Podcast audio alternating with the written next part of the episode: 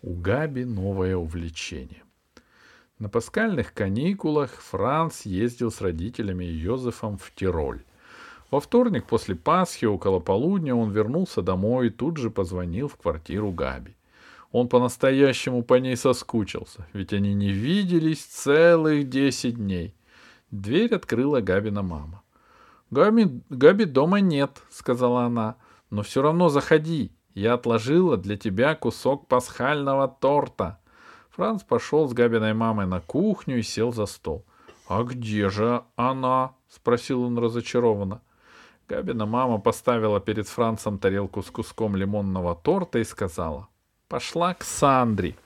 Франц рассеянно поковырял ложечкой торт и подумал. «Габи знала, что я возвращаюсь сегодня днем. Почему же она ушла и не подождала меня?» «Она скоро придет», — сказала Габина мама и села рядом с Францем. Просто пошла взять у Сандры одну книжку. «Книжку?» Глаза у Франца округлились.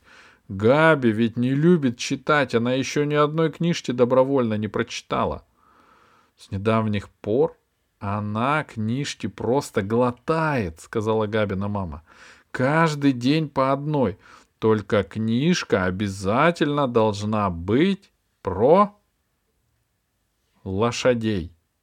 Про лошадей? Глаза у Франца стали еще круглее. Габина мама сказала. Это ее Сандра заразила. Та уже давно по лошадям с ума сходит.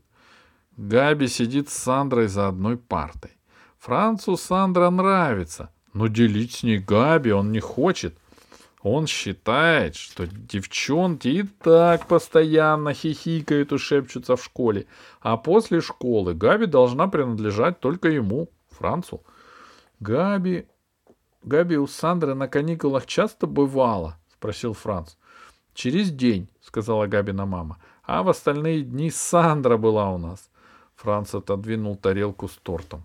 Аппетит у него пропал. «Меня немножко тошнит, укачало в машине», — соврал он. Габина мама сказала, «Ничего, торт может подождать и до завтра». «Значит, Габи и Сандра теперь все время читают про лошадей?» — спросил Франц недоверчиво. У него в голове это не укладывалось. Если бы только это, засмеялась Габина мама. Они вырезают фотографии лошадей из журналов, смотрят видео про лошадей, ищут по всем телеканалам передачи про лошадей и говорят только о них. Загляни в ее комнату, сам увидишь все это безумие. Франц побежал в комнату Габи, он открыл дверь, и у него отвисла челюсть. Все стены были обклеены плакатами с изображением лошадей. Между плакатами висели шоколадные подковы. На ручке двери болталась настоящая уздечка. На столе лежала стопка папок. Франц полистал их.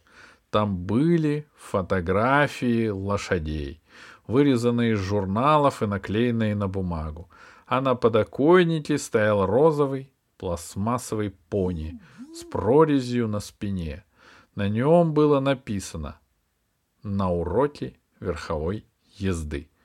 Габина мама вошла в комнату вслед, вслед за Францем и показала на пони. «Габи копит деньги», — сказала она, — «но уроки жутко дороги, так что на это уйдет несколько лет». «Мне пора домой», — пискнул Франц. «У меня еще сумка не разобрана. Когда Габи придет, передать ей, чтобы зашла к тебе спросила Габина мама. Франц пожал плечами, как будто ему было совершенно все равно. —